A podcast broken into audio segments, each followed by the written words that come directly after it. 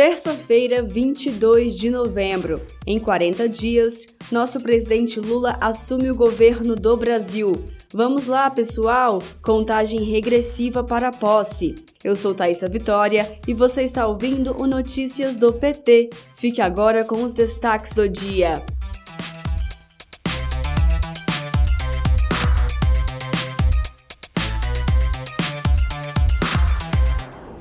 O coordenador do Gabinete de Transição e vice-presidente eleito Geraldo Alckmin anunciará em entrevista coletiva nesta terça, uma hora da tarde, os parlamentares que irão compor os grupos de trabalho da transição. Além destes, Alckmin vai falar os responsáveis pelos relatórios que, por orientação do nosso presidente Lula, farão uma radiografia da gestão com recomendações para recuperarmos as políticas públicas do país. A PEC do Bolsa Família é uma medida urgente e necessária para enfrentar a fome que atinge mais de 33 milhões de brasileiros e brasileiras. A aprovação da proposta de emenda à Constituição é o primeiro passo para reverter a situação do país deixada por Bolsonaro.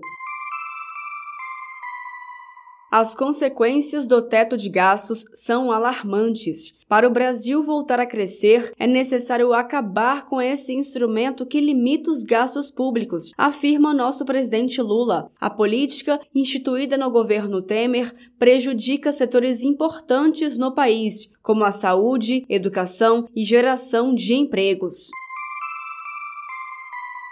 A recomposição do orçamento do programa Farmácia Popular para 2023 é uma das prioridades da equipe de transição de Lula. Parte dos recursos liberados, caso seja aprovada a PEC do Bolsa Família, será usada no programa. Entidades do setor farmacêutico entregarão à equipe de transição um projeto de reformulação e recomposição orçamentária do programa. O preço médio do litro da gasolina vendido nos postos do país subiu pela sexta semana consecutiva, segundo dados da Agência Nacional do Petróleo, Gás Natural e Biocombustíveis. Desde o início da sequência de altas, antes do segundo turno das eleições, o preço médio da gasolina no país subiu 5%, ou 26 centavos por litro. Com Lula, o preço dos combustíveis vão ser abrasileirados.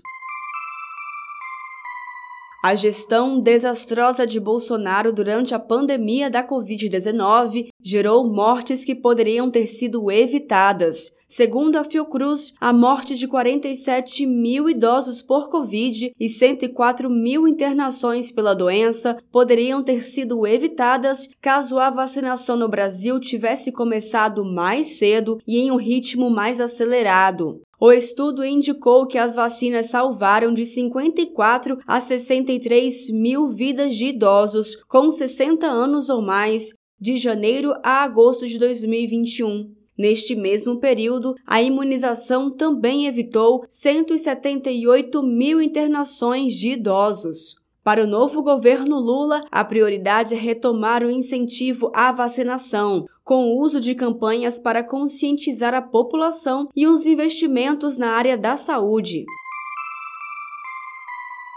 Saiba quem são as lideranças do PT que participam do gabinete de transição. Tem acesso aos boletins, previsão de reuniões e todas as informações pelo site gabinetedatransição.com.br.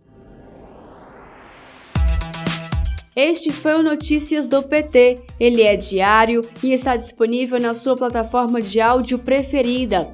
Siga o podcast para receber uma notificação toda vez que sair um novo episódio. Se você gostou, deixe 5 estrelas na avaliação e compartilhe.